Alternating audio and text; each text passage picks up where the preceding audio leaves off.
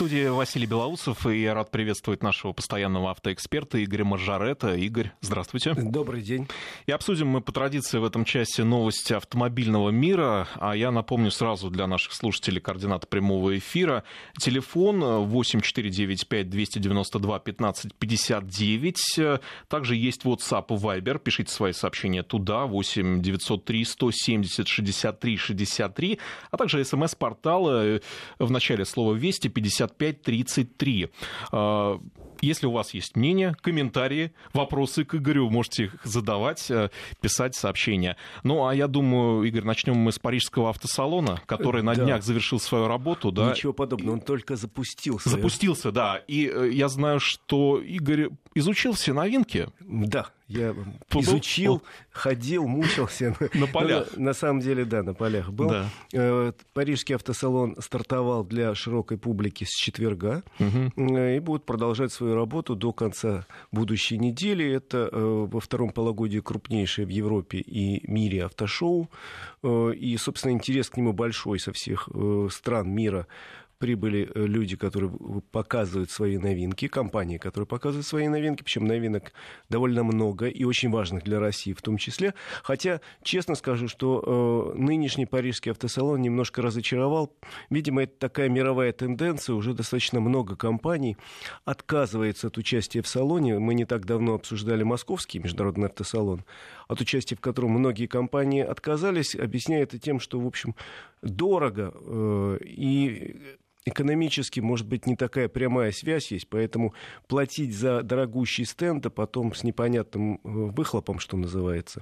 Э, вот в Москве тогда не было многих мировых компаний, и эта тенденция, к сожалению, продолжилась и в Париже. Э, не было привычных таких монстров, как Ford, как Volkswagen, Nissan и Volvo я тоже проигнорировал, еще несколько компаний. А почему так?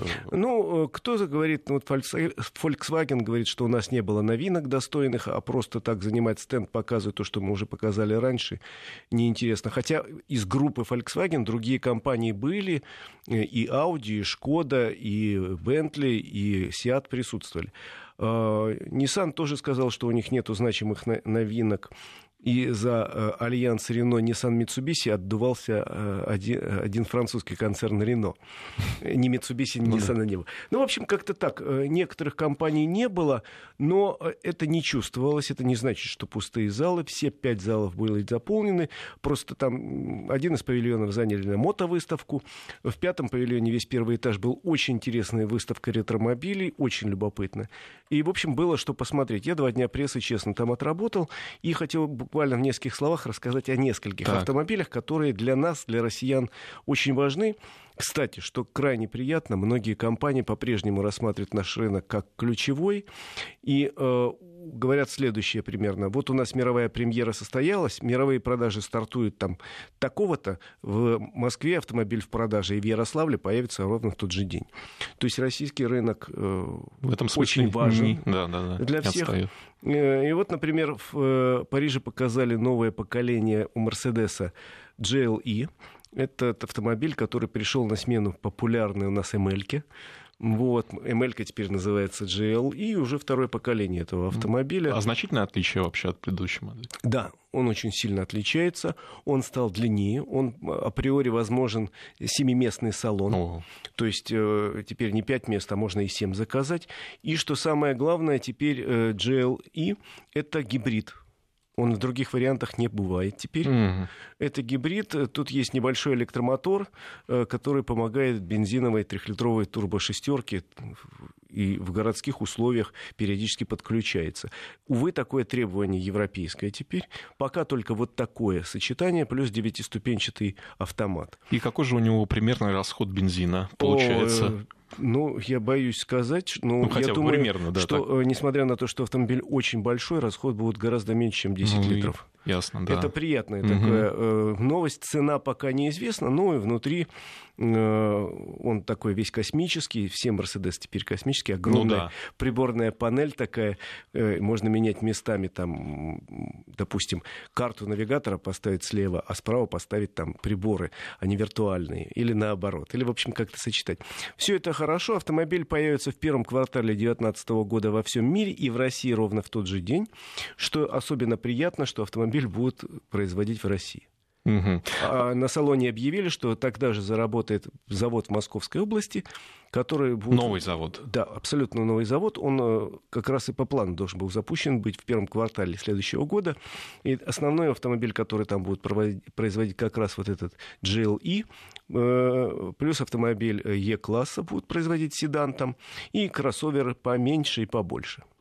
А я, кстати, просматривал публикации на тему Парижского автосалона, и многие СМИ пишут о пяти главных новинках э, автосалона.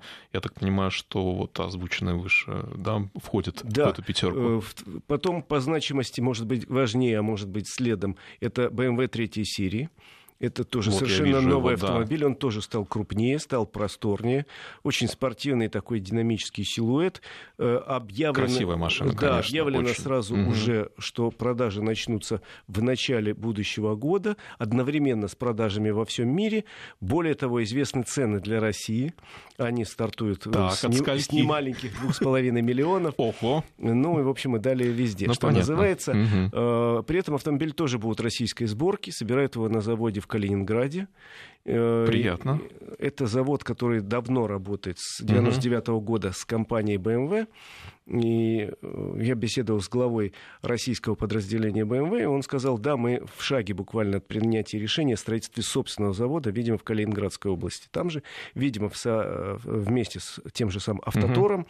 но вот э, немцы теперь их торопят коллеги, конкуренты из Мерседеса, у них-то теперь будет свой завод. Ну да, тут еще. А эти, так что интересно будет посмотреть. Это, если говорить о тоже премьере номер два, для России очень важной. Э, следующее я бы на место поставил появление Kia нового.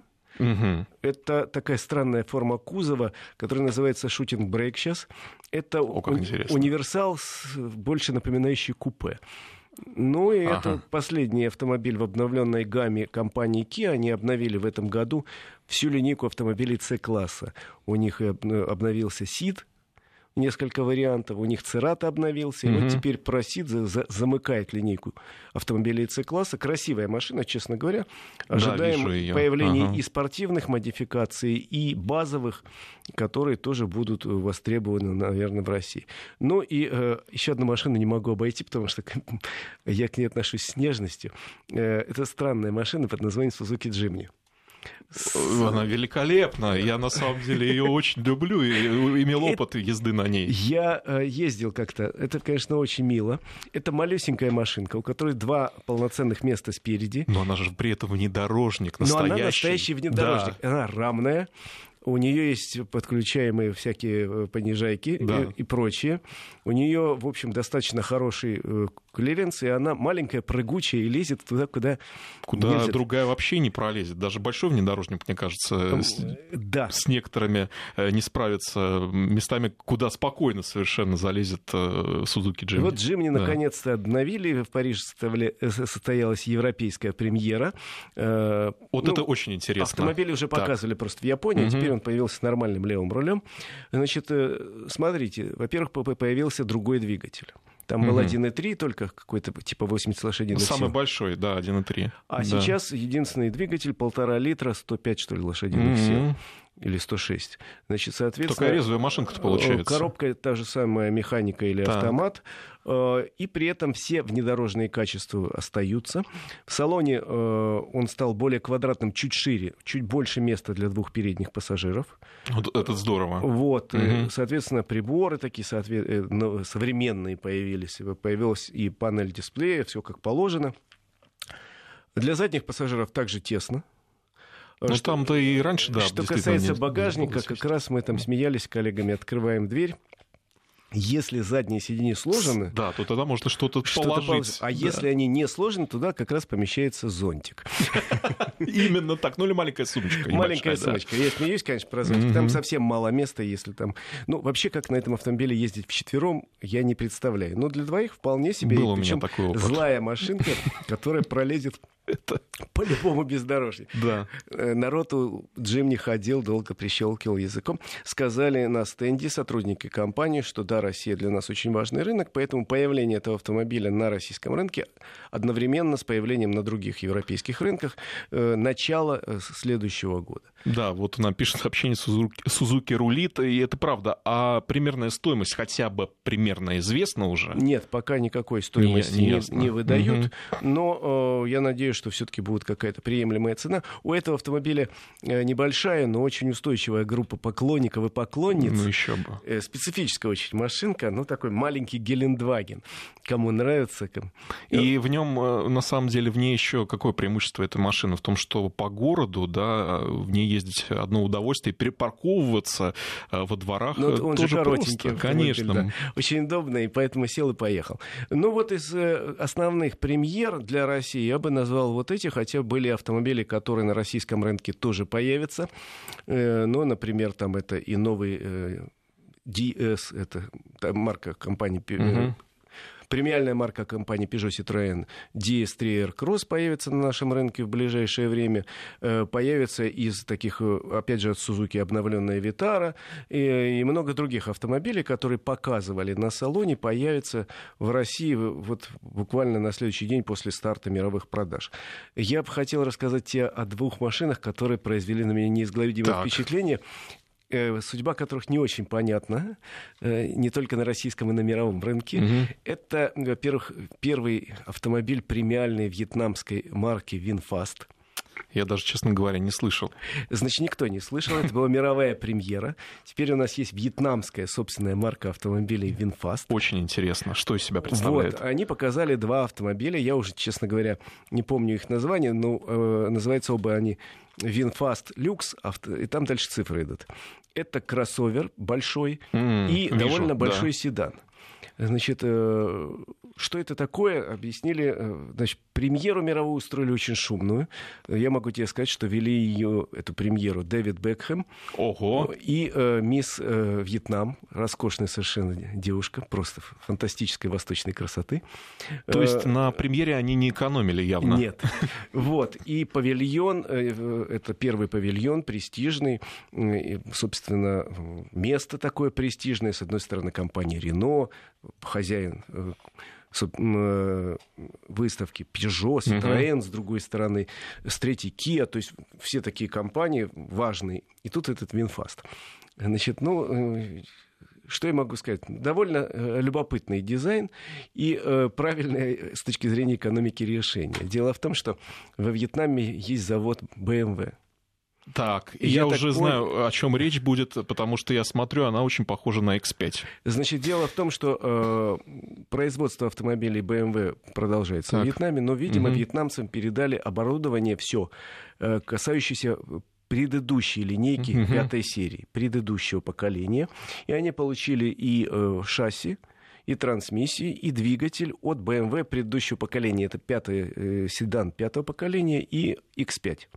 Соответственно, взяв уже готовую э, платформу, они на нее поместили некий кузов, который им помогали якобы спроектировать э, итальянцы.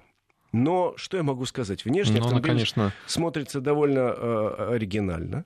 Ничего такого несуразного нет, хотя, в общем, ну, и да, да. взрыва мозга тоже не видится.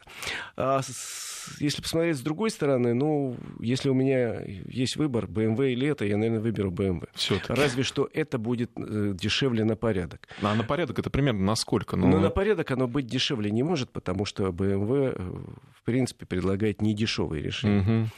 Плюс к тому вот эти две машины, которые были э, на стенде, они... Э, интерес был довольно большой, журналисты садились, как положено, автосалон, в день прессы автомобили открыты должны быть, и все садятся, смотрят, что там внутри, там пытаются нажать на кнопочки какие-то.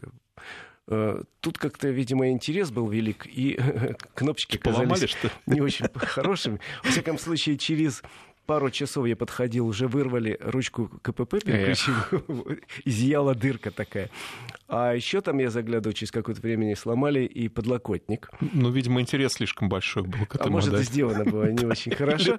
В общем, э, на следующий день, когда я проходил мимо этого стенда, автомобили уже стояли за барьером металлическим и ходили... Страховались ребята, да? Люди к концу первого дня просто перестали пускать в салон а, автомобили заползать. Uh-huh, uh-huh. А я говорю, второй день вообще поставили за металлический барьерчик, типа нечего вам тут наш вьетнамский автомобиль лапать.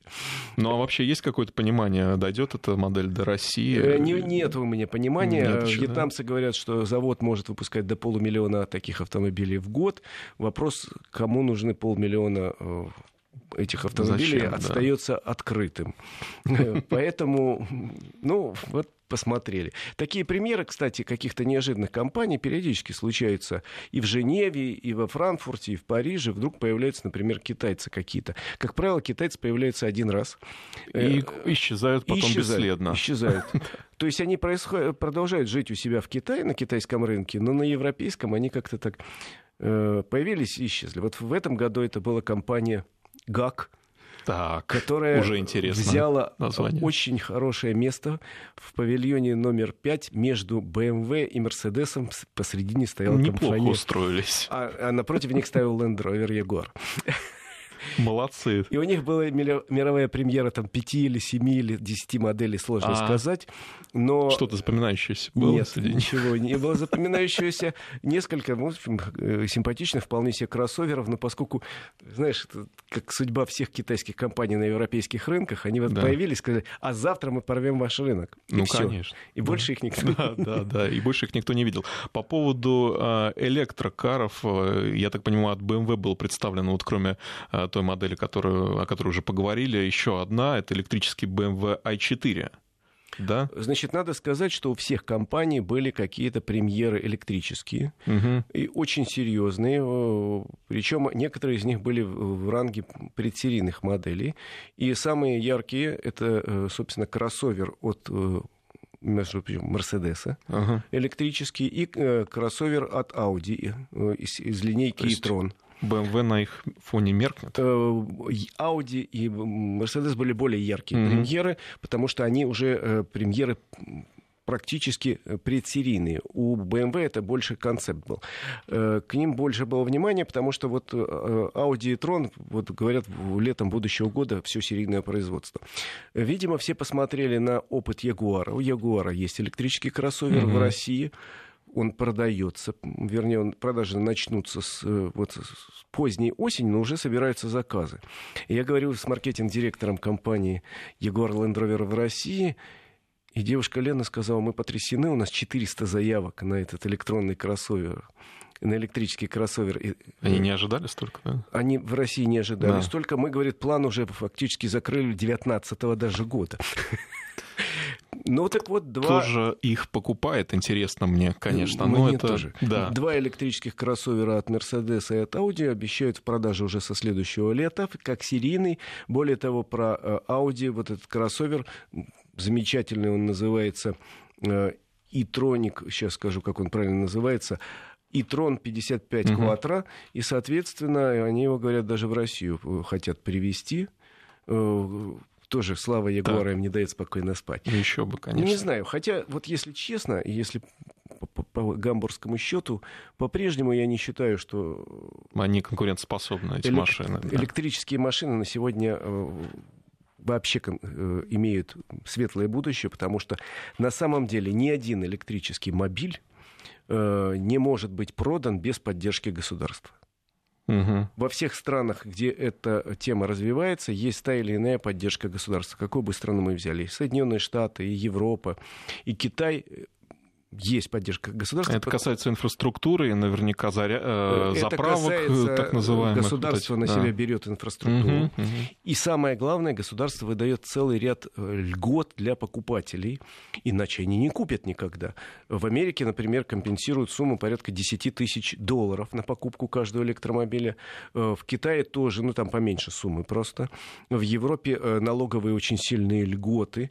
Льготы по налогам потом в течение всей жизни этого автомобиля, угу. иначе его не купят. Еще раз говорю, если взять и поставить рядом автомобиль обычный бензиновый или дизельный и такого же класса и уровня оснащения электромобиль, электромобиль будет стоить в два с половиной раза ну, дороже. Да, Тут без Сразу. вариантов. в два с половиной раза дороже, потому что очень дорогая батарея. Она чудовищно дорогая и недостаточно емкая, потому что даже те суперские автомобили, которые сейчас показывают премиальные компании, где, в общем, можно развить, разойтись, ну, Да. в деньгах не ограничен относительно, то есть верхнего потолка нет, все равно пробег этих автомобилей в даже идеальных условиях не превышает 500 километров, а сеть, как известно, во всем мире недостаточно развита. Ну, еще. Это раз, да. Во-вторых, еще учитывая региональные особенности наши морозы, вот сколько эти машины идут со своей Да. батареей.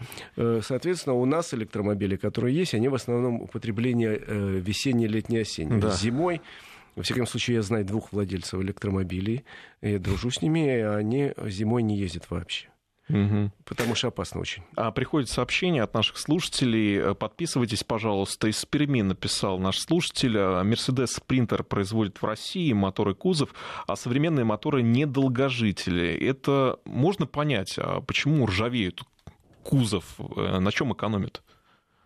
Вы знаете, я был на производстве Мерседесов, их на газе продают, э, выпускают. И, э, м, насколько я знаю, претензий по долговечности кузова и мотора нет, если только испо- э, правильно эксплуатировать этот автомобиль. Потому что когда мне начинают рассказывать, что мы перегружаем этот автомобиль в 3-4 раза. Тут в прошлую программу звонил Да, один да. наш слушатель, пытался из меня какую-то информацию извлечь по поводу перегруза э, автобуса как раз Мерседес. Говорит, ну, мы грузим там типа 14 тонн при грузоподъемности в 3,5. И я тут вынужден развести руками и сказать, ребята, а я вообще не понимаю, как, как оно после этого живет. Мгм. Или вы покупаете автомобиль, который э, изначально предназначен для диких перегрузок. Ну, конечно. да. Это, извините, наша «Газель». Она так рассчитана, у нее тройной запас прочности. Или вы покупаете современную иномарку, но там надо четко понимать, мы грузим э, вот столько, сколько написано в, в инструкции. Не в три раза больше, не в пять раз больше, а именно столько, сколько позволяет. И тогда он живет у вас долго и хорошо. Но тем не менее, да, это как бы надо учитывать все эти особенности и нюансы. Я напомню, что у нас в студии наш постоянный автоэксперт Игорь Маржарета И для наших слушателей мы, кстати, после выпуска новостей обсудим еще автомобильные новости, которые у нас пришли за неделю. А для наших слушателей, напомню, координаты прямого эфира э, телефона 84 495 232 1559. Также есть смс-портал э, 5533 в начале слова «Вести». И пишите свои сообщения на WhatsApp и Viber 8 903 170 63 63. Ну а мы продолжим совсем скоро. Автодетали с Игорем Маржаретто.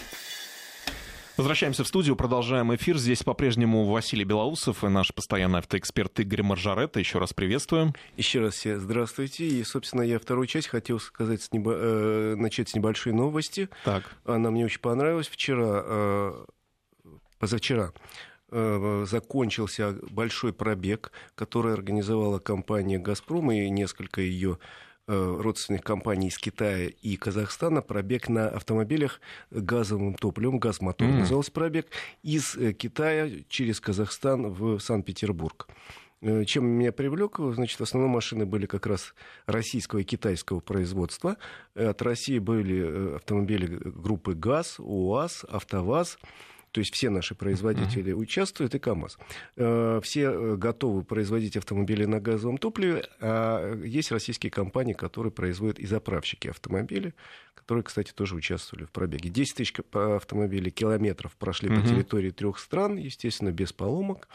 Э, Что очень интересно, мне понравилась цифра итоговая э, по одному из автомобилей, который называется «Урал э, Next». Экономия э, по сравнению с таким же автомобилем на дизельном топ- топливе составила вот за 10-тысячный пробег 120 тысяч рублей. О, да, так То есть, прилично. в общем, мы говорили с тобой сейчас об электромобилях, Да. о том, что с моей точки зрения э, слишком быстро мы побежали впереди паровоза, они еще не, технически недостаточно со- созрели, чтобы их люди покупали добровольно.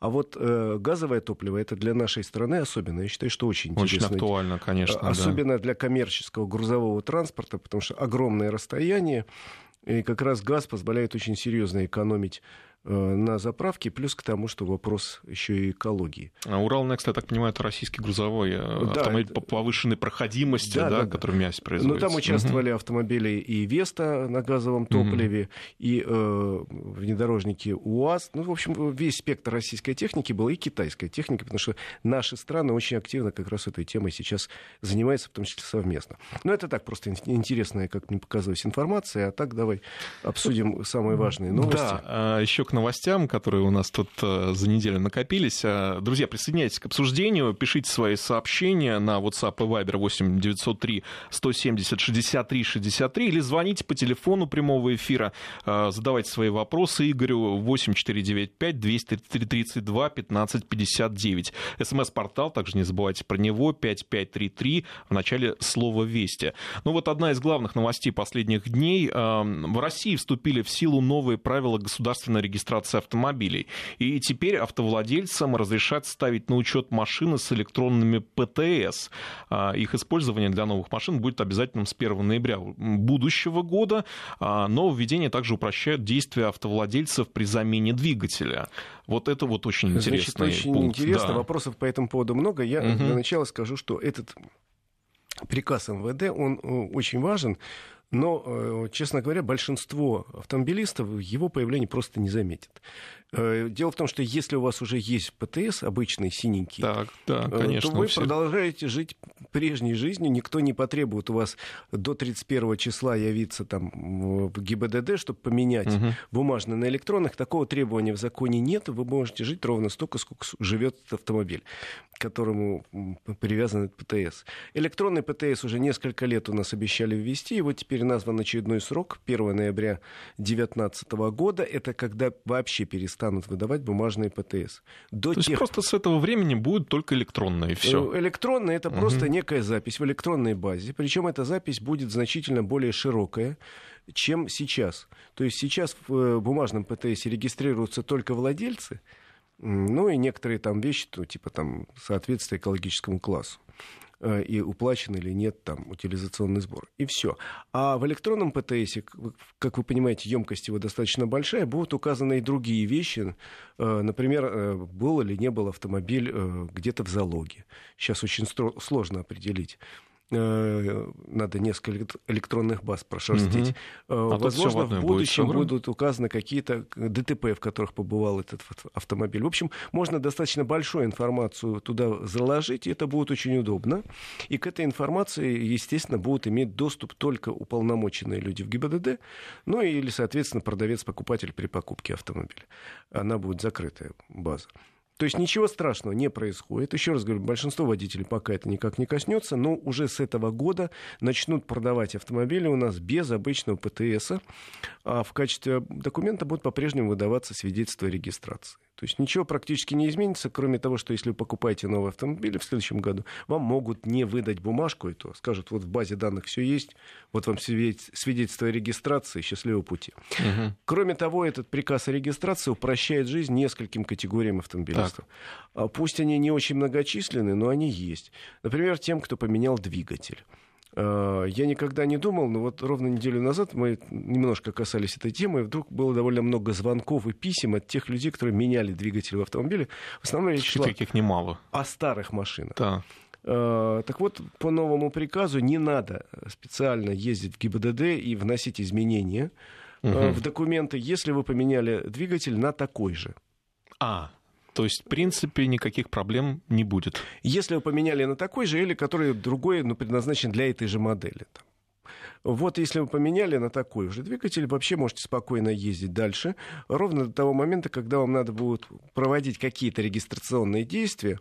Там но уже так... надо будет указать. Но тогда, опять же, никаких специальных документов не надо, просто сотрудник ГИБДД проверит по базе, не является ли этот двигатель каким-то левым, Угу. Если он не числится как левый, то вам просто внесут данные в ПТС, в бумажный, если он у вас есть, опять же. Или в электронный, если у вас будет. То есть э, не надо суетиться, лишних движений делать. То же самое, там есть небольшие, но приятные изменения для тех людей, кто обнаружил, что, например, номер кузова э, ну, покрыт ржавчиной, плохо читается. Э, как и сейчас, как и раньше, человека направят на экспертизу, которая установит, были ли какие-то внесены изменения злоумышленниками, или это действительно проблема тяжелой осени подмосковной и, и большого количества соли на дорогах.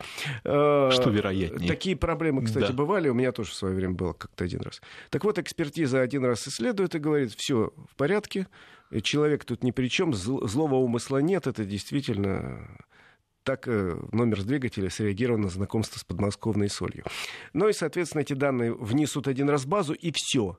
Потому что сейчас могут человека несколько раз гонять по этому кругу, заставляя при каждом регистрационном действии э, доказывать, что он не верблюд и вообще он не ковырял гвоздиком этот злосчастный вид. Э, вот для этих людей проще стала немножко жизнь. Э, стало проще немножко жизнь для тех, кто хочет оставить свой номер, но еще не купил новый автомобиль. Сейчас такая практика есть. Вот я продал машину, а номер мне так люб, так вот что я хочется его, да? Я сейчас и на новую машину его повесить. мог оставить, э, написать заявление на полгода. Теперь срок продлен до года. То есть, если я в течение года он хранится за мной. В течение года я купил новый автомобиль, я прихожу в ту же ГИБДД, говорю, вот там мой номер лежал слева на полочке, отдайте мне его, он мне... Они обязаны будут, да, это сделать? Да, если есть заявление. Ну, вот какие-то такие простые изменения человеческие. Непонятно, почему раньше такие не внесли. Э, вот, собственно, и все изменения в приказе.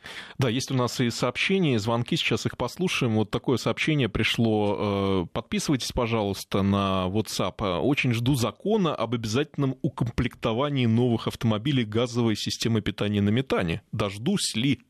Э, значит, э, российские производители уже многие готовы выпускать на сегодняшний день автомобили. Есть варианты и, Вес, и Веста э, с таким CNG. Угу. Есть, она двухтопливная. Будет Гранта CNG. И уже выпускаются такие автомобили коммерческие на том же самом Горьковском автозаводе. Э, будут расширяться, безусловно, гамма в связи с тем, что будут больше строиться заправочных станций. Их сейчас пока очень мало. Это самый прогрессивный вид газового топлива, но их пока мало станций заправочных. Угу. И поэтому спрос, получается, замкнутый круг. Спрос небольшой, потому, потому что мало что станций. Нету станций. А мало станций, потому, потому что, что нет.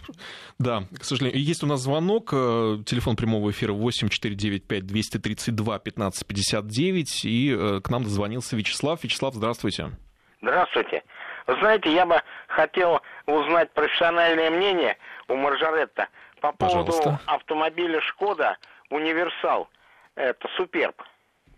Ну, так, а что конкретно вы хотели бы узнать? Ну, вообще, как эта машина? Потому что она вот, сборка у нее полностью чешская, а начинка вся немецкая. Как это вообще? Хорошая машина? Э, спасибо большое или нет? Да, спасибо большое, Значит, Вячеслав. Что угу. касается автомобилей «Шкода», я о них самого высокого мнения – поскольку у чехам удалось совместно с немцами сделать э, целую линейку очень надежных автомобилей. Обратите внимание, в какую бы страну Европы вы не приехали, такси большинство на улицах сейчас именно компании Шкода. Это О чем это говорит, да. если машину выбирают таксисты, что они самые надежные. Ну и что касается Суперба, если у вас есть деньги на этот автомобиль, я вам завидую. Это хороший, большой, надежный автомобиль, построенный на платформе Passat, но он э, длиннее Passat, более емкий, а что касается универсала, вообще прекрасная машина. Угу. Могу только рекомендовать, но завидовать, потому что у меня денег на такой хороший, красивый автомобиль а, пока ну, нет. Да, что касается Шкоды, так и в Москве, в Петербурге уже много такси используют эту марку, и даже каршеринг уже появился кое-где.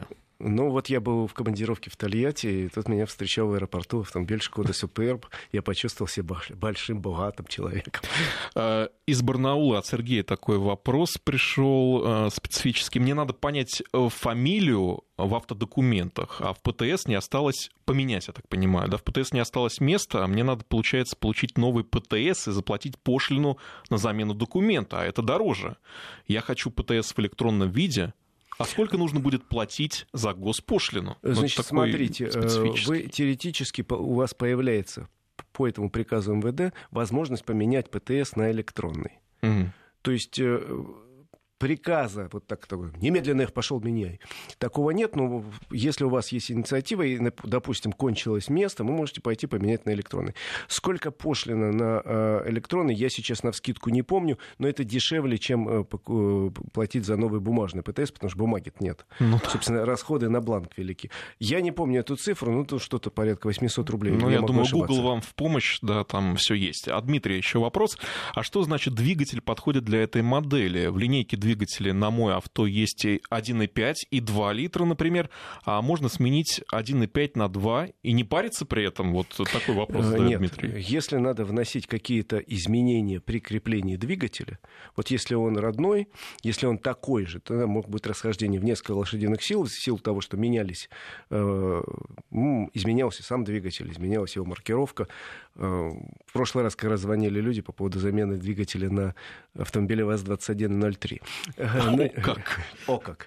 Да, они его взяли-то, ну, Но есть важно, у некоторых, Если да. этот, э, установка двигателя, если он разрешен заводом-изготовителем, и установка его не требует изменений в креплении, конструктивных, то никаких, э, соответственно, не требуется и э, регистрационных дополнительных действий. Если вам придется при этом переделать, допустим, крепление, ставить иную выхлопную систему и так далее, конечно, тогда придется проходить э, по, правилам круги все эти не очень приятные, потому что это будет внесение изменений в конструкцию автомобиля. А это уже серьезнее, да. Это серьезнее. У нас, к сожалению, закона пока такого нет, э, поэтому в каждом регионе действует свой регламент, и он может быть очень сложным и затянутым. 8495-233-1559. Никит к нам звонился. Здравствуйте, Никита. Да, здравствуйте. Первый вопрос, конечно, был вот про то, что вы говорили прямо сейчас. Э, внесение изменений в конструкцию, да, хотелось бы на немецкую машину поставить нормальный японский двигатель. Так. Вот. И э, вот хотелось узнать, а возможно ли это практически? То есть э, в плане оформления документов, не в плане... Я вас понял, Никита. И втор, второй вопрос. Я слышал, что, кажется, русскую машину можно купить на материнский капитал. Вот что вы об этом знаете? Угу. Спасибо. Спасибо да. большое. Значит, что касается первого вопроса, но ну, я уже, кажется, ответил, что э, изменений в конструкцию, если нет, то никаких и регистрационных э, движений. А вот если вы хотите поставить на автомобиль, условно говоря, Volkswagen двигатель Toyota, или даже на автомобиль там Э, Volkswagen двигатель от модели высшего класса и помощнее, это изменение в конструкцию, это сложно. Это на сегодняшний день достаточно сложная процедура, связанная с тем, что вы должны первоначально э, получить заключение у лаборатории сертификационной, которая скажет, да, это можно. Угу. Потом вы должны произвести установку двигателя, потом вы должны еще раз получить сертификат. В общем, это достаточно сложная процедура и непростая, в общем, достаточно дорогая. Э, про материнский капитал. Насколько я понимаю, такие предложения были э, разрешить автомобиль приобретать многодетным семьям, на, используя при этом материнский капитал. Ну, вот я, честно говоря, не помню, э, прошли Предложения ли поправки, такие были, да. а вот прошли не лет, я, честно говоря, тоже не помню, по-моему, не прошли еще, поскольку вопрос очень спорный. Э, материнский капитал сейчас довольно много позиций, куда можно истратить там, ну, на образование детей. Ну, я так понимаю, еще на строительство дома можно, на, да. да улучшение жилищных условий угу. вообще, э, на э, в общем-то, много чего. В основном на лечение детей можно использовать и так далее. Но автомобиль в этом списке пока стоял, насколько я помню, только в качестве предложения. Да, пока только так. Я тоже, э, да, материнский капитал э, на покупку автомобиля э, предполагает все-таки покупку только отечественного авто. Это вот последнее сообщение, но не знаю, были приняты не, поправки не, не, или нет. Не было принято. Да, есть у нас еще звонки, звонков много. Татьяна Давай, Петровна к нам дозвонилась. Здравствуйте. Добрый день. Здравствуйте. Скажите, пожалуйста, я вот хотела задать вопрос по безопасности вот, движения э, общественного транспорта. Вот водители троллейбусов работают две смены. Вот одному водителю прекрасно работается в первую смену, второму во вторую. Почему бы не сделать, не узаконить так, чтобы обращали внимание? И вот желают и они оба готовы работать вот в такой смене. Один в первую, другой во вторую. Нет вот переставляет то в одну другую, то в другую смену. Я вас понял. Ну, спасибо я, за вопрос. Да, ну, спасибо знаете, вам большое. В законе прописать все нюансы вот такие, я думаю, Сложно. невозможно. Потому что это именно нюанс, а, взаимоотношения между водителями и руководством этого парка троллейбусного. Второе, э, производственная необходимость в троллейбусном парке. Но почему-то вот ну, надо ставить одного другого. Э, прописать в законе все вот такие нюансы, к сожалению, невозможно. И тут надо решать все договорным путем. Ну, в данном случае два водителя каким-то образом должны доказать руководителю парка, что это выгодно будет всем, если один из них будет работать только утром, например, потому что он вечером учится, а ну второй да. будет работать вечером, Конечно. потому что он, э, допустим, сова и днем любит поспать. Такие сообщения приходят, это по поводу перевода машины на газ и о газовых двигателях. Сегодня цена на газ э, почти съела выгоду от его использования, э, пишет не подписавшийся наш слушатель, такое мнение высказывает. Есть такое мнение, и действительно цена на газ выросла за последнее время. Очень странно, но я думаю, что это явление временное, поскольку у нас действительно есть некий такой локомотив локомотивный путь, переход на газовое топливо, э, в первую очередь коммерческого транспорта, а потом предлагать будут и личные. Ну и, соответственно, э, при сегодняшних ценах переход на газовое топливо действительно более выгодный, если это коммерческий транспорт используется на полную катушку, большие пробеги, дальние пробеги. Там это по-прежнему очень выгодно. Вот Актуально, я да. На примере Урала сказал, что экономия на 10 тысячах километров составила 120 тысяч рублей да. это очень приличная сумма э, для любой, даже очень крупной компании. 8 495 232 1559. У нас на связи Александр. Здравствуйте. А, здравствуйте. Подскажите, у меня вот какой вопрос. А считается ли изменением конструкции замена дизельного двигателя на бензиновый в автомобиле «Газель», а когда вот э, и дизельные, и бензиновые двигатели ставятся на данную машину заводом штатно, и те, и те. Параллельно, да? Вы знаете, да, я... да, да. То есть это газель бизнес, это даже не Next, а, я вас понял. Они штатно выпускались бензиновыми дизель, э, двигателями и дизельными двигателями. По э, сути... Я думаю, что это будет считаться изменением конструкции двигателя, mm-hmm. поскольку они, эти моторы разные по своим размерам, именно по размерам, по весовым характеристикам, по установочным местам. Да, на заводе там все это можно было рассчитать, но если вы сами будете крепление менять, это изменение в конструкции. В любом случае вы можете получить э, консультацию, я думаю, бесплатную в ГИБДД у себя по месту жительства или в компании, которая вам этот двигатель будет менять. Что они скажут? Будут ли это внесение изменений или нет? Думаю, что да. Э, Еще один звонок послушаем. Константин к нам дозвонился. Здравствуйте. Алло, здравствуйте. Вот по грузовикам у вас можно по поводу внесения изменений спросить? Попробуйте. Попробуйте, ну, смотрите, У нас везде заставляют ставить тахографы цифровые на весь грузовой транспорт поголовно хотя он не предусмотрен конструкцией транспортного средства вообще, особенно вот взять грузовые иномарки. Э, вы знаете, угу. я с вами могу поспорить. Значит, тахограф это мировое требование во всех абсолютно странах мира наличие тахографа в грузовом транспорте и в транспорте, предназначенном для перевозки пассажиров, обязательно сейчас во всем мире. Э, насколько я знаю, прибор этот не отличается огромными размерами, соответственно, монтируется достаточно легко и, еще раз говорю, обязателен к, к применению на грузовых машинах и на тех, которые занимаются перевозкой пассажиров очень важная вещь, и вот сейчас все мы скорбим о страшной трагедии, которая произошла в пятницу в, Тверску, в, Твери, да. в Тверской области, когда погибло 13 человек. И э, пока следствие, конечно, идет, и рано говорить, но, э, насколько я понял из первых сообщений, речь шла о том, что водитель, управлявший, погибший в аварии, Э, водитель, управлявший этим автомобилем, работал как раз по 20 часов в день. Соседи говорили, что он выезжает в 6 утра и приезжает глубокой ночью. Что превышает все нормы. Превышает все нормы. Был ли там тахограф вообще, или он был демонтирован? И вообще отношения с тахографом в нашей стране очень сложные. Насколько я знаю, цифры видел, что что-то порядка 70 тысяч предписаний выписано только за 9 месяцев этого года за нарушение э, правил работы с тахографом, отключает его, каким-то образом пытается перепрограммировать, обмануть. Если сейчас зайти в любую поисковую систему в интернете и забить фразу «как обойти тахограф», то выпадет огромное количество ссылок. И это очень страшно, потому что усталый человек за рулем это, э, вот как говорили раньше, там, пьяный за рулем да. преступник. А уставший человек не в меньшей степени опасен, потому что человек может просто уст реакция у него замедленная, это лучший вариант. А угу. худший, он может просто уснуть за рулем. Из-за этого случаются страшнейшие аварии. Вот, вот эта авария в Тверской области, возможно, была связана с тем, что водитель переутомлялся. Тяжело ему было проводить. Ну, любому человеку 20, человек, 20 часов за рулем. И понятно его мысль заработать побольше денег, но знаете, вот заработки побольше денег привели к такой страшной трагедии. Но вообще в будущем эта проблема имеет решение? Но более, у нас, в общем, неплохие законы В общем, неплохие правила. Они э, во многом э, копируют те, что есть в развитых странах. И, в общем, все понятно. Другое дело, что у нас контроль очень слабый.